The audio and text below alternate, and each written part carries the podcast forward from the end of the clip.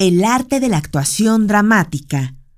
Meditaciones sobre el quehacer del actor.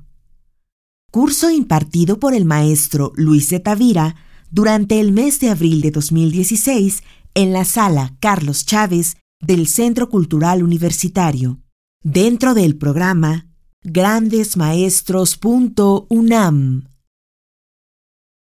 Módulo 1. Primera parte. Suelo siempre comenzar este tipo de reflexiones valorando el hecho en sí de aquello que el teatro eh, mayormente me ha enseñado.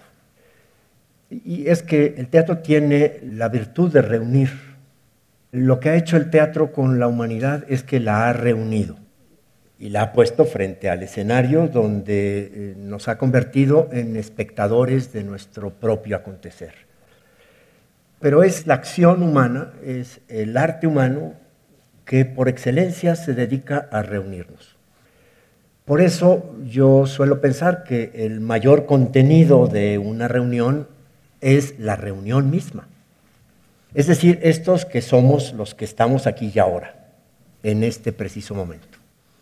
Y pensarlo así nos hace conscientes de un valor fundamental, que es la esperanza que surge de que sigamos reuniéndonos para actos como este. Aquí estamos siendo convocados por la invitación a pensar un hacer apasionante, el hacer del actor pero no vamos a ver ninguna actuación ni nos vamos a referir concretamente a ningún actor eh, actuando en este momento eh, sobre ningún escenario, sino a pensar en la condición del actor. Voy a cumplir eh, muy pronto 50 años de haber comenzado mi trabajo como director de escena. Son 50 años de ser espectador del actor. Me he pasado la vida sentado, asombrado, presenciando ese asombroso, admirable espectáculo que sucede en la mente del actor. Un espectáculo invisible, que es lo que un director tiene que hacer. Intentar contemplar la operación que sucede en la mente del actor, justo antes de que entre escena, justo en el momento en el que está en escena, para poder comprenderlo y ser su cómplice en un proceso de creación que es el centro o el corazón de ese arte que llamamos el teatro. Por lo tanto, la reflexión para mí es la reflexión sobre un hacer apasionante que quiero compartir con ustedes en este aquí y ahora.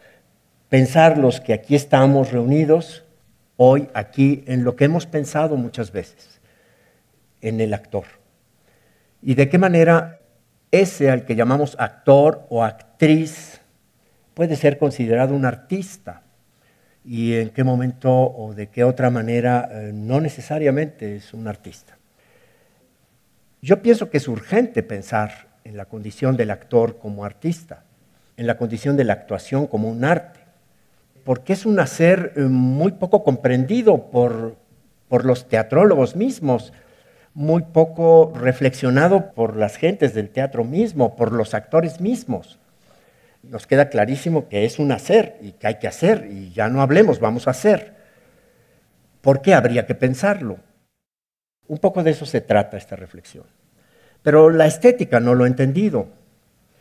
La historia del arte tampoco. El arte del actor eh, difícilmente es historiografiable. Por lo menos el actor de teatro porque también la palabra actor en nuestros días ya no es necesariamente una palabra teatral o solo comprensible en el teatro. Hoy el cine, la televisión, la publicidad, el radio, etcétera, también podrían explicar qué hace un actor. Pero el actor nace en un arte que es el teatro y se explica originalmente en el teatro y se forma en el teatro porque el teatro es el que forma a los actores, luego los medios los deforman. Por eso hablo de modo preciso en el actor dramático también, que no necesariamente es todo actor teatral, pero sí el creador del drama. Pensar es todas las veces del pensar. Es pensar hoy lo antes pensado o lo nunca pensado, y al pensarlo hoy, lo pienso de esta única manera en que puedo pensarlo hoy. Esa es pues la invitación en general de la reflexión y de lo que trataremos como meditación, como discurso de pensamiento en estas sesiones que son para mí un enorme privilegio. Poder compartir la reunión en torno a el pensamiento sobre el arte del actor. La comunicación empieza cuando en la reunión somos capaces de discernir, de encontrar lo que tenemos en común frente a lo que no tenemos en común. Pero solo el hallazgo de lo que tenemos en común consigue comunicarnos. Y solo el ejercicio de la comunicación puede hacer de nosotros alguna vez una comunidad. Por eso es entrañable y apreciable este tiempo que nos hemos regalado todos, gracias a la universidad, para estar aquí ahora, para pensar en la actuación dramática. Como el tiempo es muy corto y la materia es no solamente apasionante, sino tremendamente extensa, y yo soy dado a seguir una secuencia de discurso que tiende mucho a la digresión y a meterse en jardines y cerros de Úbeda, voy a comenzar leyendo un texto que he preparado para arrancar nuestra reflexión y que intenta pues eh, provocarnos para centrar la reflexión. Recordando aquel proverbio renacentista que me gusta recordar porque la materia es, será inabarcable. Es decir, no vamos a terminar de agotar lo que simplemente vamos a plantear aquí. Pero ese proverbio renacentista me parece importante porque puede adecuar también nuestra, nuestra actitud frente a la reflexión. El proverbio dice, no el mucho saber harta y satisface el alma, sino el gustar de las cosas internamente. Los invito pues a asumir esta actitud. Tratemos de gustar internamente lo que podamos considerar, más que intentar el mucho saber, que no por mucho harta y satisface el alma. Y paso al texto.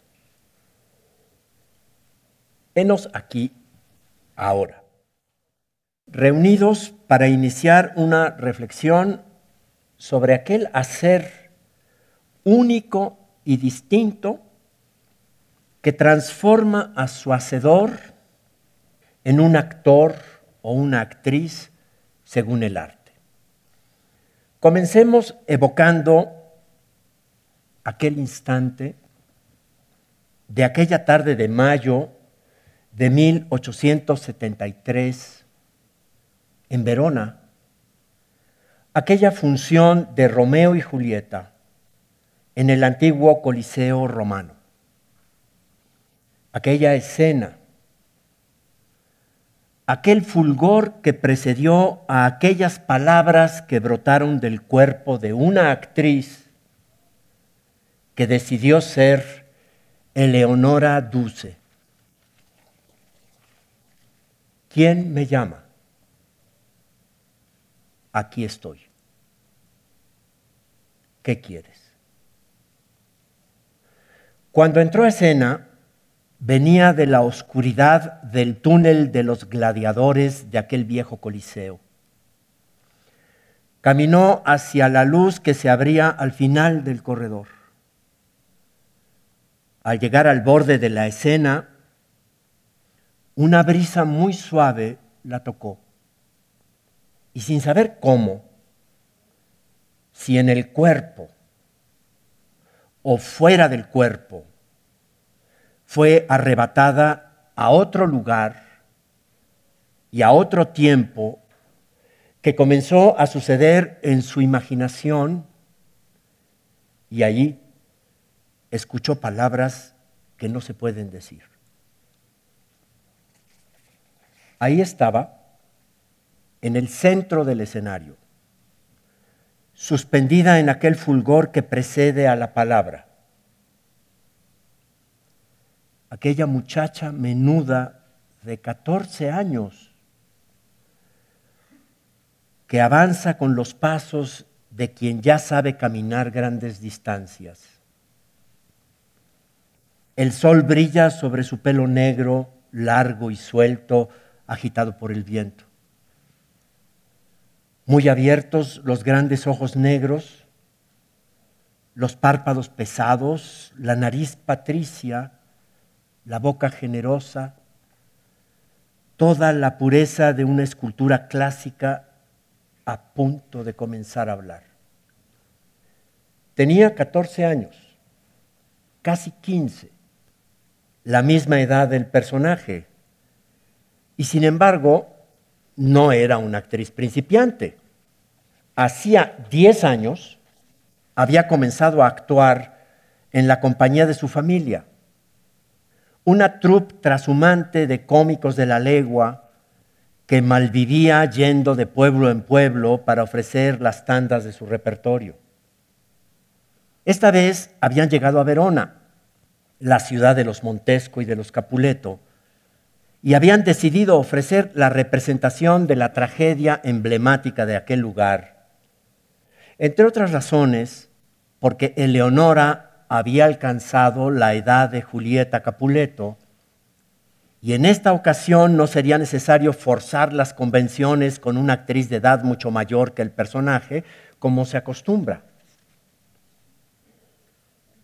Cuenta la leyenda que Eleonora Duce había nacido en el vagón de un tren o tal vez en el rincón de algún hostal de camino durante una de las giras teatrales de la compañía familiar.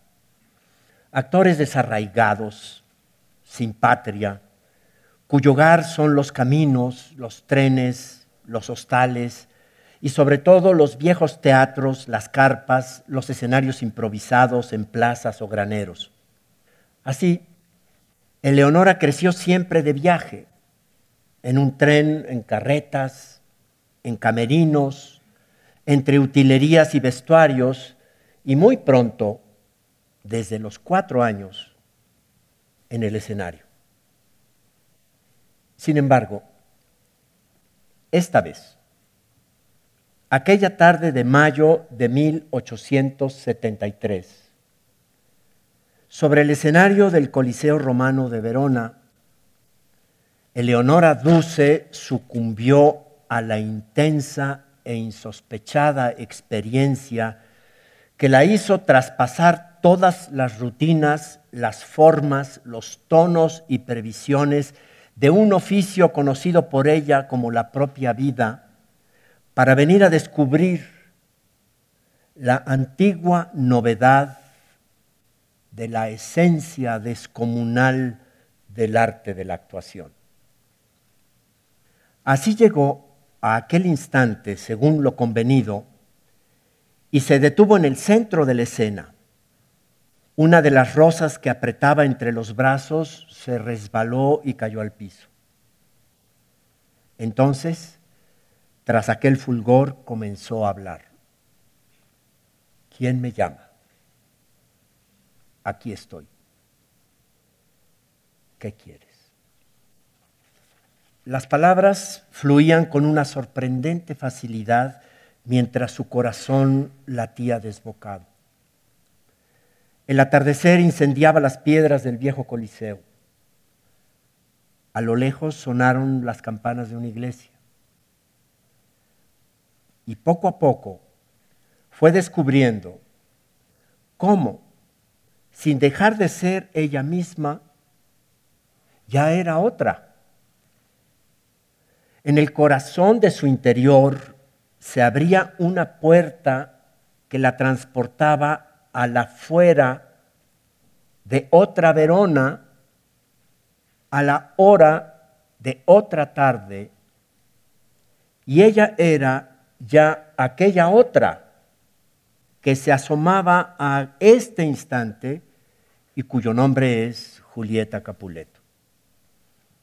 Se abandonó a aquella poderosa sensación como quien camina sobre las aguas sin darse cuenta. Y al transformarse en Julieta, Eleonora Dulce se encontró a sí misma. Aquella intensa experiencia momentánea la traspasó. Fue rompiendo las ataduras de su personalidad. Vacía de sí misma, fuera de sí, empezó a ser libre. Sería este aquel éxtasis dionisiaco que según Nietzsche originó la tragedia. Cuando muchos años más tarde le describió a su amigo Arrigo Boito la decisiva experiencia de aquella función de Verona, le contó que en un momento inesperado de la escena la sorprendió como por asalto una revelación, una gracia, fue la palabra que usó. Una gracia irrumpió desde su interior y se expandió en el aire y entonces comprendió por primera vez, por primera vez, después de diez años de habitar el escenario, lo que significaba cabalmente ser actriz y lo que podría llegar a ser la creación de un personaje. La actuación había dejado de ser para ella únicamente el oficio de su familia. No, era otra cosa y ahora lo descubría. Podía ser un arte, una utopía realizable, algo que merecía la entrega de toda su vida. Años más tarde llegaría a decir, el arte como el amor es insaciable. Aquella tarde entendió que el mundo del teatro habita en el instante y desde ese fulgor se introduce en la oscuridad más profunda porque es metáfora eficaz de la vida y de la muerte. Goethe hace decir a Fausto al final de la tragedia, instante, eres tan bello, detente. ¿Qué le sucedió a esa joven actriz aquella tarde? Siguiendo su propia confidencia, podríamos aventurar a decir que sucumbió a la gracia de una visión que desde la experiencia de la escena transformó el mundo y cambió para siempre su vida. Porque las visiones del mundo son posiciones de la voluntad que se basan en decisiones existenciales. Y en la evocación de aquella tarde de mayo en Verona, parece que comparecemos ante una experiencia capaz de revelarle a una actriz el enigma de la existencia, aquella que el drama nombra como una situación límite. A esta expresión dramática, situación límite, acudió Karl Jaspers para discernir entre las diversas formas de existencia a esa decisiva extraordinariedad que se deslinda del puro suceder, de la mera cotidianidad, de los días rutinarios en cuyo transcurso va desangrándose la vida como un puro ir anonadándose hasta el vacío. Una extraordinariedad vital que se alcanza cuando se accede a la situación límite. Una situación de límite que evidencia a su vez el límite de la dominación convencional del mundo. Una situación tal que se escapa a la comprensión que ha urdido y legislado la normalidad de la vida común y de sus generalizaciones y de sus domesticaciones. una situación límite tal en la que ya no es posible confiar en la dominación científica de los procesos calculables. A esta clase de límite pertenece, por ejemplo, la muerte que cada uno ha de morir, la responsabilidad que cada uno ha de asumir, el proyecto de vida en el que cada uno decidirá realizarse como aquel que cada uno es en su única unicidad. Es en la situación límite donde aparece con rotunda claridad lo que uno es como autenticidad. La aparición de la autenticidad es la revelación y el descubrimiento del sentido cabal de la propia existencia. Esa fue la revelación que asaltó a Eleonora Duce aquella tarde. La autenticidad del arte de la actuación. Después de aquella experiencia, ya nada podía seguir siendo igual. Tras aquella función, Eleonora desapareció. Más tarde se escapó de aquella compañía familiar y comenzó un largo itinerario hacia la cima de su arte. Aquel instante de aquella escena, de aquella función en Verona, no es sólo memorable porque marcó el inicio de la búsqueda infatigable de una gran actriz, sino que es también el momento decisivo para comprender el primer impulso de la trayectoria del arte de una actriz que fue capaz de transformar la historia del teatro. Porque Leonora Duce consiguió poner en el centro de la renovación de la idea del teatro la reflexión sobre el arte decisivo de la actuación. Muchos años después, en 1895, tras haber presenciado el triunfo escénico de la Duce en Londres, Bernard Shaw escribiría que con la Duce se inicia una nueva era para el teatro, porque en su actuación se verifican cabalmente las visiones revolucionarias que preconizaron Wagner e Ibsen. Duce, escribe Shaw, es la primera actriz a quien hemos visto aplicar el método de la gran escuela de la tradición a personajes típicamente modernos, tanto como someter a los personajes clásicos a los procedimientos y concepciones típicamente modernos. Deslumbrado por la actuación de la Duce, Bernard Shaw intentaba descifrar la clave de su arte, para lo cual recorría el trabajo de las innumerables actrices que poblaban los escenarios y que Shaw frecuentaba de modo exhaustivo. Y las clasificaba en tres grupos según su calidad.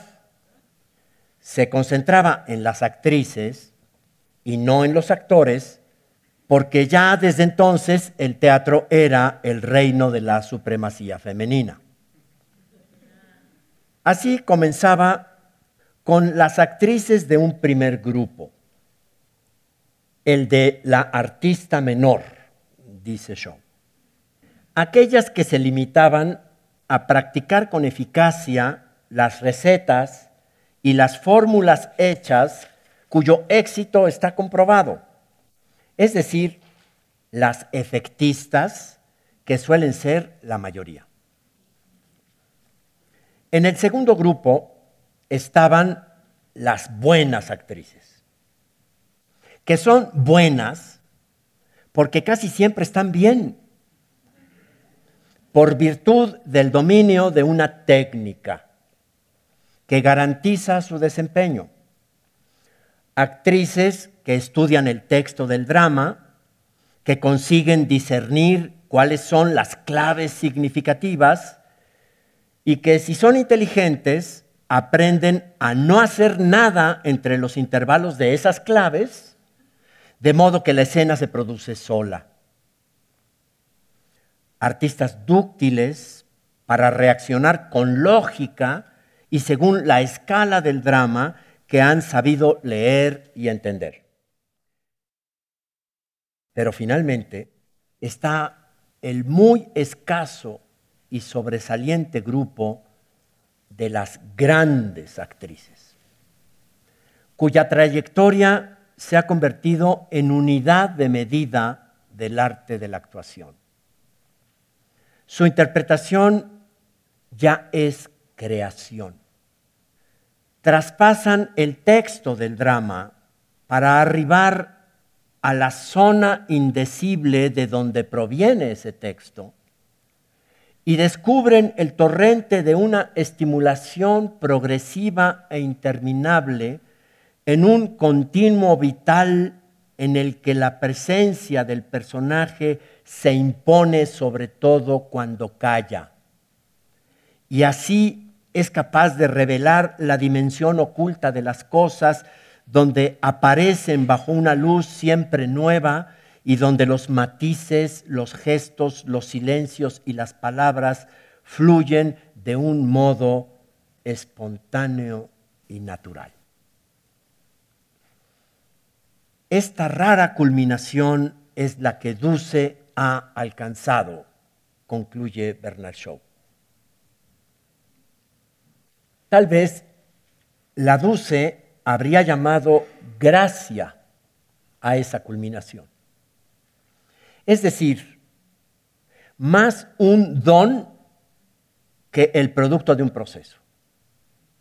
O tal vez, como señalaría más tarde Stanislavski, la utilización consciente de las motivaciones inconscientes.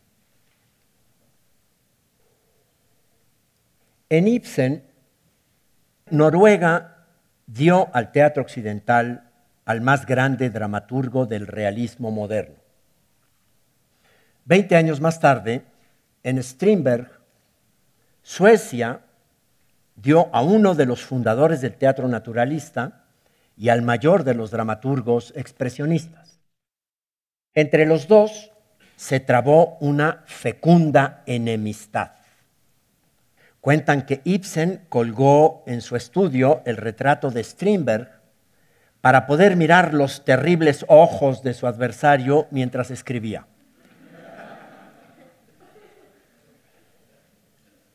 Por su parte, Strindberg vivió perseguido por el espectro de Ibsen, que lo superaba en fama, éxito y estrenos.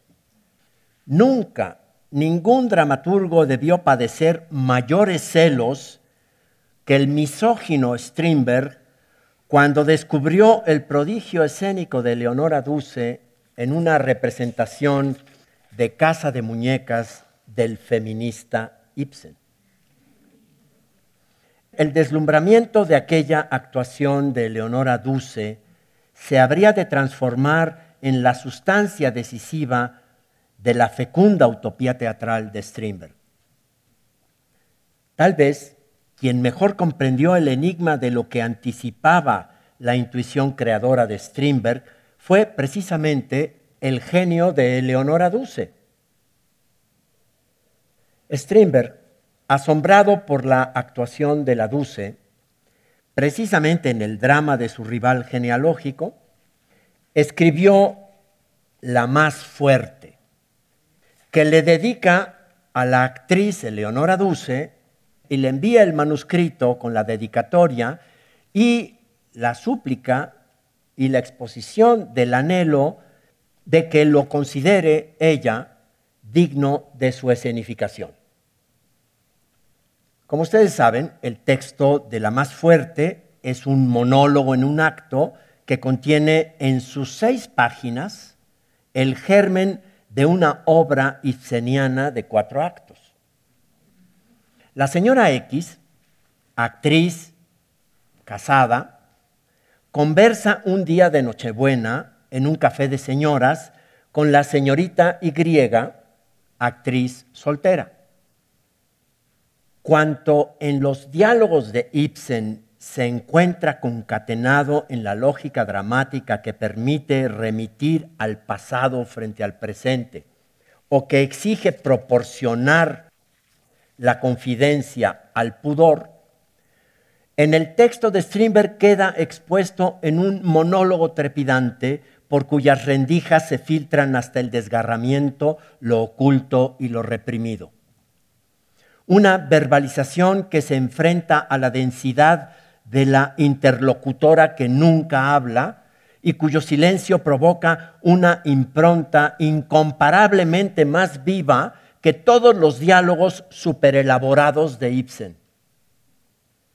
Desde su genial perspicacia, la Duce le responde a Strindberg que acepta agradecida la ofrenda, pero le advierte que de hacer la obra, ella elegirá el papel de la que nunca habla. En 1891, en el primer estreno de la gira de Leonora Duce a Rusia, en el Teatro Mali de San Petersburgo, la Duce decide desafiar el prestigio mundial de la legendaria Sara Bernard. Se presenta en Rusia nada menos que con La Dama de las Camelias, drama consagrado por la diva francesa para mostrar otra posibilidad de interpretarlo y de paso abrir otra dimensión de la actuación. Asistió a aquella memorable función el más feroz crítico de teatro en Rusia, el temible Alexei Suborin.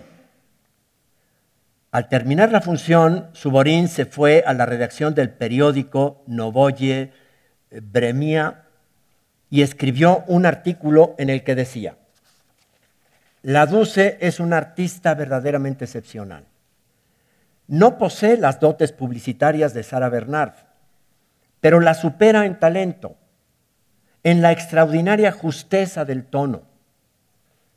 Ella no gesticula, no declama, no inventa efectos escénicos, sino que crea.